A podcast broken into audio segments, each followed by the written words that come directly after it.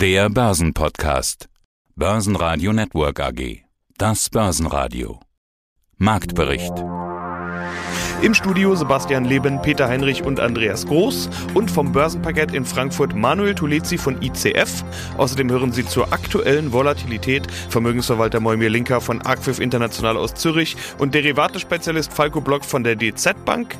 Zur EZB-Sitzung Notenbankexperte Andreas Scholz von der DFV Eurofinance Group. Zu Kryptos, die offenbar nicht als Inflations- und Krisenschutz funktionieren, Krypto-Experte Timo Emden. Zu den Zahlen der österreichischen Post, den Leiter IR Harald Hagenauer und zu Dividendenwert Canadian Pacific Railway Thomas Rappold von divisant.com.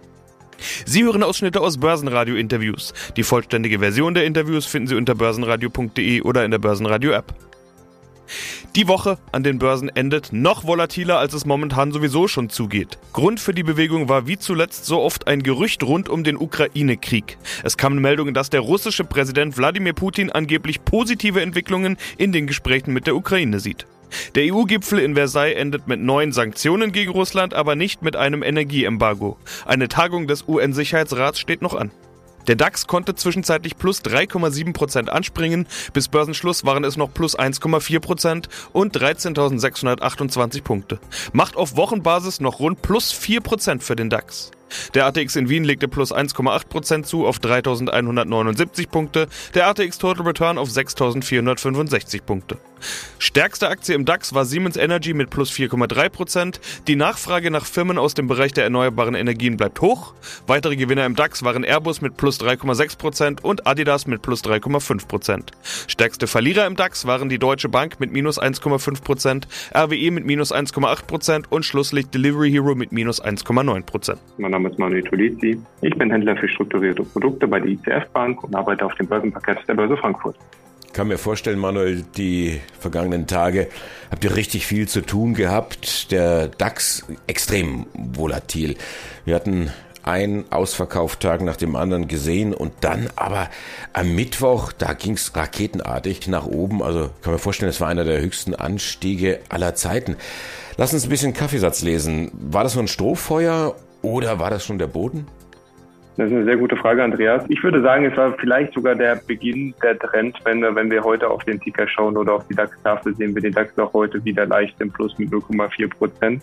Und es könnte natürlich äh, ganz gut sein, dass das jetzt so die Trendwende bedeutet.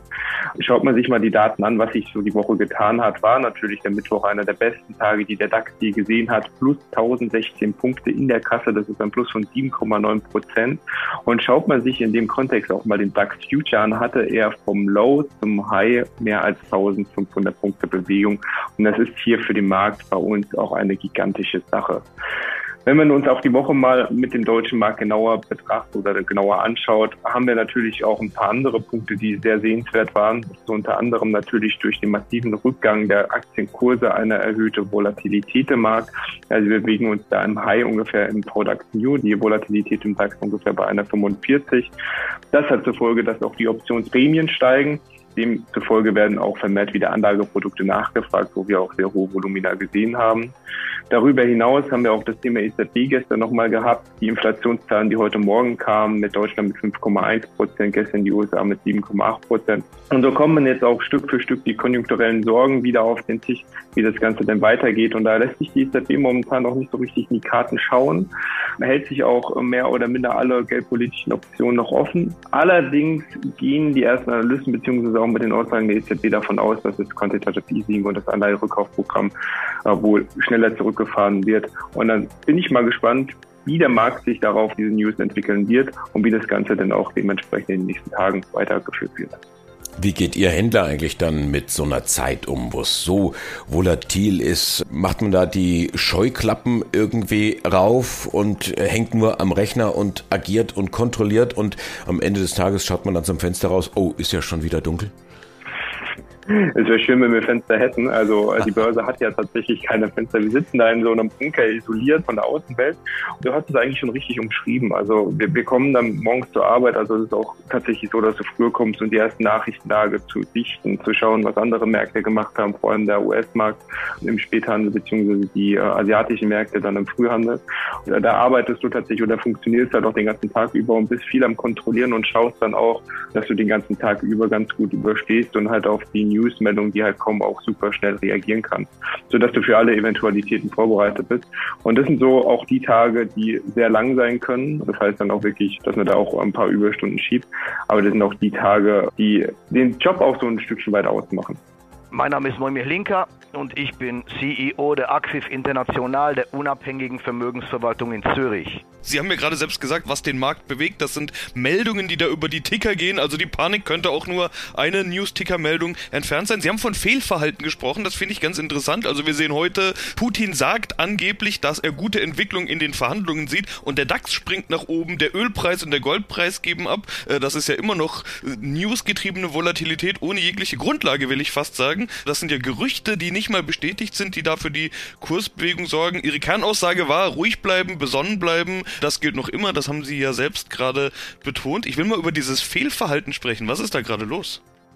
Ja, das Fehlverhalten ist dieser automatische, dieser Rollercoaster, über den wir sprechen. Es sind schon wieder drei Sachen. Also heute könnte das Interview wahrscheinlich fünf Stunden dauern. Wir werden immer noch nicht fertig. Wir wollen die Zuhörer auch nicht langweilen, aber ich denke, dass das eine Situation ist, wo man sich dann auch wirklich Zeit nehmen muss. Ich rede jetzt nicht von diesem Herdentrieb, ich rede jetzt dieser klassische Rollercoaster, den wir auch schon, wie gesagt, oft miteinander besprochen haben, nämlich dieses prozyklische Investieren. Und das ist das, wo viele einfach mal im Moment sehr kurzfristig agieren und sich die Finger verbrennen. Das ist dieses eben, ob jetzt Absicherung oder ob jetzt kaufen oder verkaufen, das spielt eigentlich unter dem Strich gar keine Rolle. Man schaut sich jetzt den, ja, nun, nun beispielsweise den DAX an. Man schaut sich das an und man sieht, der DAX stürzt ab und er stürzt und stürzt und stürzt und stürzt, okay? So, und jetzt passiert folgendes. Ich bin im DAX investiert. Der DAX fällt und fällt und fällt. Und ich sage mir, mein Gott, er fällt weiter, er fällt weiter, er fällt weiter. Irgendwann gehe ich rein. Gut, der DAX fängt wieder an zu steigen, zu steigen. Und ich sage, jetzt wird es Zeit. Er steigt weiter, jetzt wird es noch mehr Zeit. Er steigt immer noch weiter, jetzt läuft mir der Markt davon und ich kaufe. Gut, und man geht rein. Dann steigt er noch ein bisschen weiter, man fühlt sich bestätigt, es kommt eine Negativmeldung und der DAX fängt an zu fallen. Und er fällt und fällt und fällt und fällt. Irgendwann sagt man sich, ich muss mal raus, das ist eine Katastrophe, ich verliere Geld, jetzt sind 10% weg, jetzt sind 15% weg, jetzt ziehe ich die Bremse. Er fällt weiter und man fühlt sich bestätigt und irgendwann fängt an zu steigen. Man sagt sich, oh, was ist denn jetzt passiert? Und er steigt und steigt und steigt. Sagt man, mein Gott, jetzt habe ich einmal falsch gelegen und er steigt weiter. Jetzt läuft mir der Markt davon. Ich muss unbedingt rein. Und er steigt und steigt und steigt und steigt. Ich steige wieder ein und eine Negativmeldung kommt und der Markt stürzt wieder ab. Das ist dieser Rollercoaster. Problem und fatal bei dieser Entwicklung ist, ich verliere ja nicht einmal. Ich verliere jedes Mal doppelt. Das heißt, ich verliere die Opportunität plus ich habe den effektiven Kursverlust plus noch einmal die Differenzen zwischen Käufen und Verkäufen.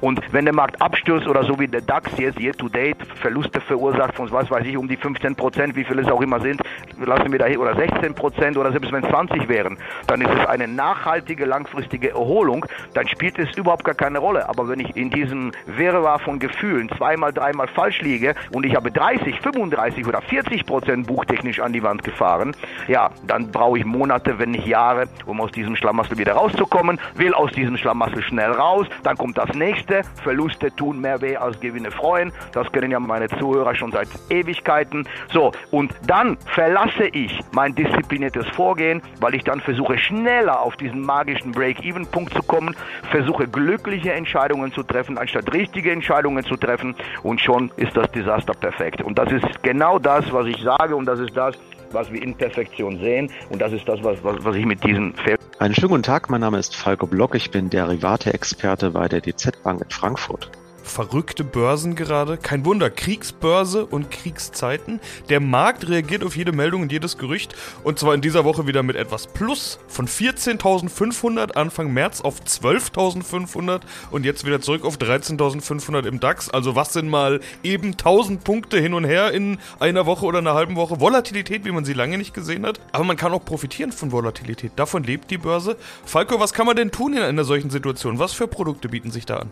Ja, das ist natürlich wirklich das aktuelle Thema. Also die Börsen sind aktuell Spielball der Märkte und der Politik. Leider muss man sagen, eigentlich heißt es ja, politische Börsen haben kurze Beine. Das basiert darauf, dass man sagt, politische Entscheidungen und Ergebnisse, die wirken sich kurzfristig aus, aber die Börsen gewöhnen sich dran. Das ist hier leider nicht der Fall. Es sind ja leider keine schönen Zeiten und jeden Tag kann eine positive oder eine negative Nachricht, also nach dem Motto Atomkraftwerk beschossen oder auf der anderen Seite man nähert sich an bei irgendwelchen Treffen von Entscheidungsträgern, kann es nach oben oder nach unten gehen. Aber was man entsprechend von dem Thema abgesehen mal machen kann, ist, wenn man sich diese extremen Volatilitäten mal anschaut, der DAX, der liegt aktuell bei der VDAX beim 40 Prozent. Das hatten wir zuletzt im April 2020, also so der Hochphase der Corona-Anfangszeit. Ja, da gibt es auch zum Beispiel Möglichkeiten, dass man mit Zertifikaten wie Bonus Bonuszertifikaten davon profitieren kann. Die Produkte sind immer dann besonders attraktiv, wenn die Volatilität sehr hoch ist, denn der Käufer verkauft indirekt diese Volatilität. Und hier habe ich mir mal Produkte angeschaut. Da gibt es zum Beispiel auch kurzlaufende halbes Jahr, September diesen Jahres. Da kriegt man 20 Prozent Puffer in diesen Produkten, hat trotzdem noch Renditen, die so knapp an der 10 Prozent Marke kratzen. Was ist mit der klassischen Krisenwährung Gold? Über die wird momentan ja auch ganz viel geredet. Der typische sichere Hafen, ist das gerade interessant? Ja, Gold ist natürlich schon seit Jahrtausenden, ist ja eigentlich nicht, nicht neu, ein Krisenmetall. Das Edelmetall hat eigentlich, wenn man so will, keinen wirklichen Wert. Es ist zu teuer, um es eigentlich wirklich in der Chemie oder auch in der Industrieintelligentur einzusetzen. Aber es hat diesen schönen, glänzenden Wert. Kein Piratenfilm kommt ohne einen Goldschatz aus. Und seit tausenden von Jahren hat man eigentlich sagen können, dass eine Unzu Gold einen gewissen Wert hat. Früher konnte man sich dort eine Tunika kaufen im alten römischen Reich und heute kann ich mir mit einer Unze goldenen schicken Anzug vielleicht noch ein schönes Wochenende dazu leisten. Also man sieht, das hat einfach seinen Wert beibehalten. Deswegen ist es so beliebt. Und unsere Kollegen vom Rohstoff Research gehen schon davon aus, dass Gold auch in den nächsten Wochen und Monaten von dieser Krise profitieren wird. Dann allerdings muss man auch schon ein bisschen aufpassen. Gold hat sogenannte Opportunitätskosten, das heißt, es hat keine Verzinsung, keine Dividende und dann kommen vielleicht die stark steigenden oder überhaupt steigenden Zinsen, die wir diesseits und jenseits des Atlantiks haben, wieder zum Tragen. Und dann könnte Gold sich auch wieder ein bisschen in den Rückwärtsgang bewegen. Also so 2200 US-Dollar pro Unze könnten in den nächsten Wochen und Monaten drin sein. Aber auf längere Frist gehen die Kollegen auch davon aus, dass es dann wieder zurückgeht auf etwa 1900 US-Dollar. Aber da muss man auch ganz klar sagen, Gold ist ein Absicherungsmedium in einem Portfolio, um das Portfolio so ein bisschen schwankungsärmer zu machen, um eine Alternative zu haben. Es ist explizit nicht dazu gedacht, um richtig gute Renditen zu erzielen. Mein Name ist Andreas Scholz vom Finanzplatz Frankfurt. Ich freue mich auf unseren geldpolitischen Talk hier, wie immer, an jedem Freitag im Börsenradio. Thema Nummer eins ist und bleibt der Krieg in der Ukraine. Nicht nur bei uns, sondern ja tatsächlich überall. Ich glaube, da kommt keiner gerade dran vorbei. Das hat vieles verändert. Auch für die Notenbankpolitik. Fragezeichen. Das war ja zumindest wirklich eine ganz große Frage im Vorfeld. Und deshalb war diese EZB-Sitzung auch so spannend und so heiß erwartet wie nicht unbedingt immer. Beginnen wir also unbedingt mal damit. Die EZB sendet Signale ja. Weniger expansiv? Ja. Aber wie muss man das jetzt bewerten? Also ist das tatsächlich jetzt die Einleitung der Zinswende? Ja, es scheint so ein bisschen jetzt der Schritt in Richtung ja, Ausstieg zu sein aus dieser ultra expansiven Position. Ich meine, das ist natürlich ein Timing. Wir sprachen letzte Woche auch drüber, haben das in den letzten Wochen immer wieder angesprochen. Das Timing könnte nicht schlechter sein für die EZB, die ja im Grunde genommen schon seit einigen Wochen sich mit dem Gedanken beschäftigt hat, wir müssen was tun. Inflation ist einfach zu hoch. Dummerweise kam jetzt eben vor gut zwei Wochen der Krieg in der Ukraine dazu und der hat eben zwei Effekte. Einmal auf die Preisseite, die Preise steigen noch schärfer an. Das heißt, die Inflation zündet den Nachbrenner. Und auf der anderen Seite haben wir natürlich einen konjunkturdämpfenden Effekt. Das heißt also, die Energiepreise werden Auswirkungen haben auf das Thema Konjunktur. Die Lieferketten sind einmal mehr gestört. Die waren ja schon durch die Pandemie gestört. Und jetzt ist die EZB in diesem Spannungsfeld. Eigentlich muss sie erst recht was tun gegen das Thema Inflation, die Inflation bekämpfen. Andererseits muss sie die Konjunkturrisiken im Blick haben. Sie hat das gar nicht mal schlecht gemacht gestern. Sie hat relativ tough geklungen im Wording. Da gibt es einen Satz, den ich mir aufgeschrieben habe und der erinnert so ein bisschen an Mario Draghi damals im Sommer. Ich weiß gar nicht mehr genau, wann das war, als wir wirklich diese Euro-Krise hatten, also den Hochpunkt der Euro-Krise und wo es Wetten gab gegen den Euro. Und dann erinnern wir uns an diesen Satz, whatever it takes, in seiner Rede in London. Gestern gab es auch einen kleinen whatever-Satz. Da hieß es, the governing council will take whatever action needed to. Jetzt gehe ich mal wieder ins Deutsche um Preisniveau Stabilität und Finanzstabilität zu gewährleisten. Also Da klang wieder so ein bisschen whatever it takes rein. Also eine klare Botschaft, wir werden alles tun, was notwendig ist, um Preisniveau-Stabilität zu gewährleisten. Das waren erstmal klare und relativ taffe Worte. Das, was dann beschlossen wurde, Sebastian, ist nicht ganz so eindeutig. Also das Tapering startet, ja, sehr homöopathisch. Im April wird erstmal das APP-Programm, was ja im Moment bei 20 Milliarden liegt, verdoppelt auf 40 Milliarden. Im Mai geht man dann gleich runter auf 30 Milliarden. Im Juni auf 20 äh, auf 20 wollte man eigentlich erst im Oktober gehen, also man reduziert schneller als bislang dem Markt kommuniziert. Und dann im dritten Quartal, ja im dritten Quartal, und jetzt wird schwammig, wird man wahrscheinlich die Anleihekäufe auslaufen lassen. Äh, Zitat, sie könnten auslaufen, wenn, Punkt, Punkt, Punkt, ja die Lage es sozusagen rechtfertigt. Also im Verlauf des dritten Quartals könnte das Tapering auf Null gehen, aber wir hören schon, ja, so diese Zwischenzeile heraus, da ist ein Hintertürchen weiter offen. Mein Name ist Timo Emden, ich bin Maklerlist seit über 14 Jahren und zertifizierter Blockchain-Experte der Frankfurt School of Finance and Management. Die Inflation steigt, der Goldpreis steigt, aber irgendwie die Kryptos steigen nicht. Ich dachte immer, Timo, die wären ein wunderbarer Inflations- und Krisenhedge. Ist das nicht mehr so? Ja, die Frage ist berechtigt. Man muss sich allerdings auch die Frage eher mal stellen, war das überhaupt mal so? Natürlich haben wir in der Vergangenheit des Öfteren gesehen, dass Kryptowährungen gestiegen sind, sprich Bitcoin und Co., wenn es zu geopolitischen Unsicherheiten gekommen ist. Da bestand schon eine gewisse Korrelation. Aktuell befinden sich Kryptoassets, sprich Bitcoin und Co. allerdings in Sippenhaft mit den traditionellen Aktienmärkten, sprich vor allen Dingen der Nasdaq, also den tech-lastigen Werten. Das ist so ein bisschen ein Dilemma. Natürlich möchte man sich auf der einen Seite entkoppeln, auf der anderen Seite schafft man es nicht nicht wirklich, heißt aber, dass Kryptoassets auch auf der anderen Seite irgendwie auch wieder wahrgenommen werden, ernst genommen werden, vor allen Dingen an der Wall Street. Also zusammengefasst, nein, sie fungieren aktuell nicht als der vermeintliche sichere Hafen, denn ein Blick zu Gold reicht ja schon. Gold ist in der letzten Zeit, letzten Tagen ja auch schon noch weit über die 2000 Dollar Marke zwischenzeitlich mal geklettert. Was sind denn eigentlich die Folgen des Ukraine-Kriegs für die Kryptowelt? Kannst du das benennen? Also auf der einen Seite Regulierungssorgen, die man zumindest in den vergangenen Tagen und Wochen immer mal wieder punktuell zumindest gesehen hat. Natürlich fürchtet man, dass die berüchtigten Daumenschrauben, die ja auch mehr oder weniger auch angelegt sind, in jener des Atlantiks, dass man diese weiter festzieht, ja, weil man ja eben auch die, beispielsweise KYC, Know Your Customer, weiter forciert, also dass Börsen gezwungen sind, wie beispielsweise ja auch Coinbase es jetzt auch getan hat, 25.000 Nutzeradressen russische wahrscheinlich blockiert hat und das ist auch eine mögliche Sorge, die in letzter Zeit geschürt wurde. Und aber auch durchaus ein positiver Faktor, den wir gesehen haben, dass zumindest nicht nur Russen, sondern auch vor allem Ukrainer hier in Kryptoassets geflüchtet sind. Das hat man auch sehr schön gesehen oder kann man zumindest ableiten an den starken Anstieg der Handelsvolumina an den ukrainischen Börsen und äh, insofern eben auch ein weiterer positiver Effekt, als dass hier auch zahlreiche Spenden eben des Westens an die Ukraine, an Bitcoin-Adressen, ETH, ISA-Adressen oder eben auch Tether fließen. Da hat man ja auch offiziell so aufgerufen, dass man hier spenden soll oder spenden darf. Und das ist natürlich auch eine, eine tolle Aktion, die Krypto-Assets ja unmittelbar betroffen hat. Guten Tag, mein Name ist Harald Hagenauer, Head of Investor Relations der Österreichischen Post. Ich hätte eigentlich gesagt, wir sprechen über die Zahlen, aber nicht nur über die Zahlen, sondern auch über die Geschichten dahinter. Die traditionelle Farbe der Post ist gelb, aber ich habe den Eindruck, Sie müssen bald umstreichen auf grün.